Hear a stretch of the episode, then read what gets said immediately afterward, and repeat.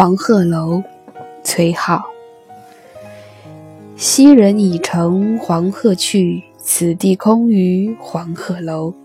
黄鹤一去不复返，白云千载空悠悠。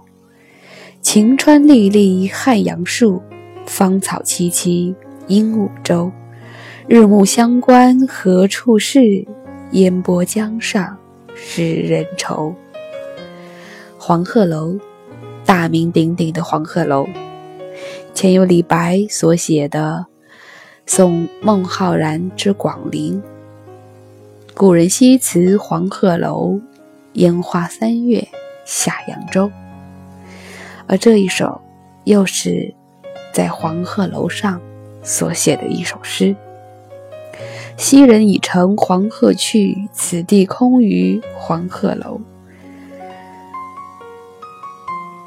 黄鹤到底是否是一个真正存在的动物，已经不重要了。重要的是，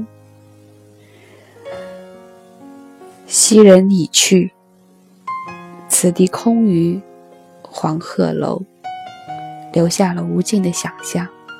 为什么这栋楼要叫黄鹤楼呢？所谓“黄鹤一去不复返”，指的。根本就不是黄鹤，而是那乘着黄鹤而去的昔人。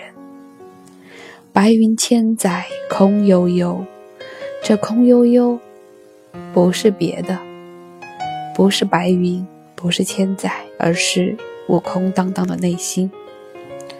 因为昔人已去吗？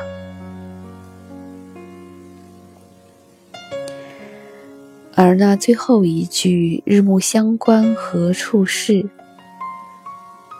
让我们看到了一个游子，即使是在归乡的途中登上了这黄鹤楼，还是会慨叹：“我的故乡，你到底在何方呢？”这是每一个游子的扪心之问。我。不也是一个游子吗？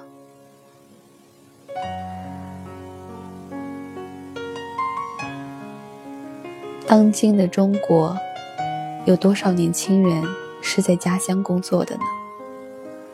无论你是北漂，还是沪漂，还是广漂，无论你是在广北上广深这样的一线城市，还是在一些二三四线小城市，绝大多数的年轻人。选择了离乡，选择了离乡背景，选择了离开。似乎只有离开才是成长，只有独立才能够长大。可事实上，真正的独立和成长源于我们的内心，而不源于距离的隔绝。如果。你的内心足够的坚强，足够的独立，足够的长大，哪怕你还是和父母生活在同一个屋檐下，也不妨碍你成为一个独立的人。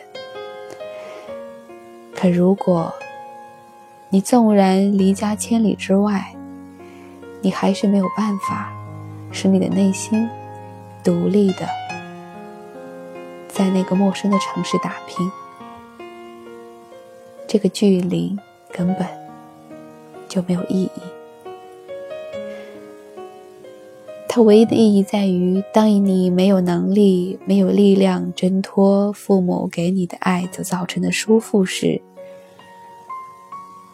这个距离可以小小的帮你一点点而已。而这距离在给你这样的好处时，其实，也会给我们带来很多的伤痛。有多少游子在午夜梦回之时，梦里不知身是客了；在午夜梦回之时，扪心自问：日暮乡关何处是？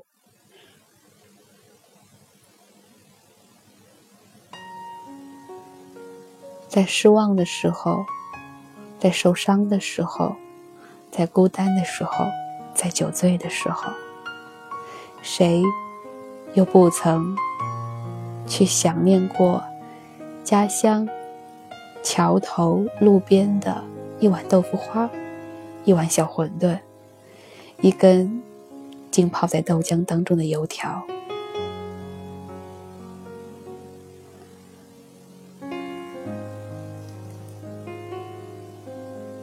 而所谓烟波江上使人愁，使你愁的哪是什么烟波，哪是什么江上呢？再如何暮霭沉沉的江面，你若没有愁，那暮霭沉沉只会让你觉得隐隐约约还能看见海市蜃楼，带着一丝朦胧的美。你若心中有愁，哪怕。湖光山色，阳光明媚，你也只会觉得阳光如此的刺眼。一切风景，只在于我们的内心如何去感受它而已。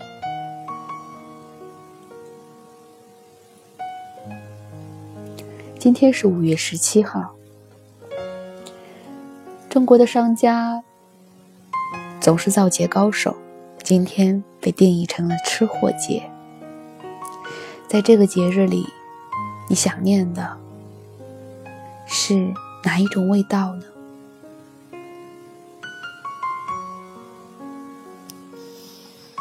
可以被我们一起的味道有太多太多，而唯有故乡的那些味道，是我们走遍世界。也不曾忘记的。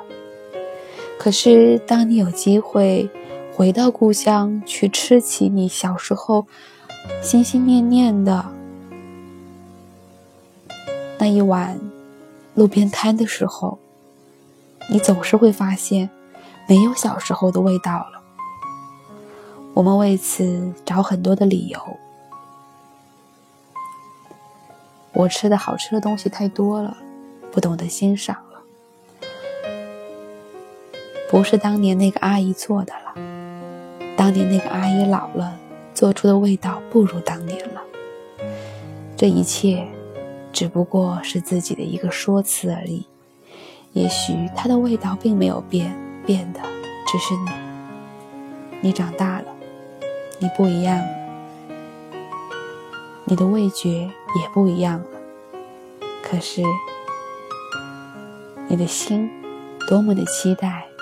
还能再体会一次小时候，在一个寒冷的冬日，端起一碗豆花，拿着一根油条，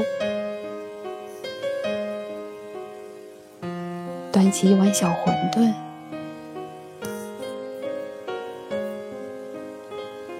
面对着一一碗油乎乎的、热气腾腾的炒面的时候，你的那一份欣喜，那一份幸福。那份高兴，是你现在所不能体会的。这一切根本就没有什么好奇怪啊，只不过是你的小的时候和现在，你已经长成了不一样的人而已。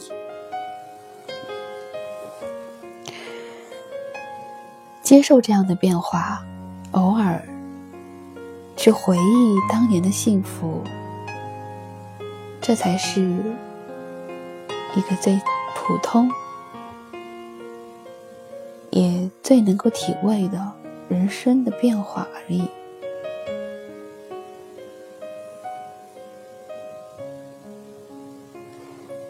在这样的一个吃货节，一个所谓的节日当中，你想起了谁？你想起了？哪种味道？你想吃什么？听完这期节目，你想给自己做一碗怎样的宵夜呢？我想吃一碗泡面，上面再放一个荷包蛋。那个是我大学的时候最爱的宵夜。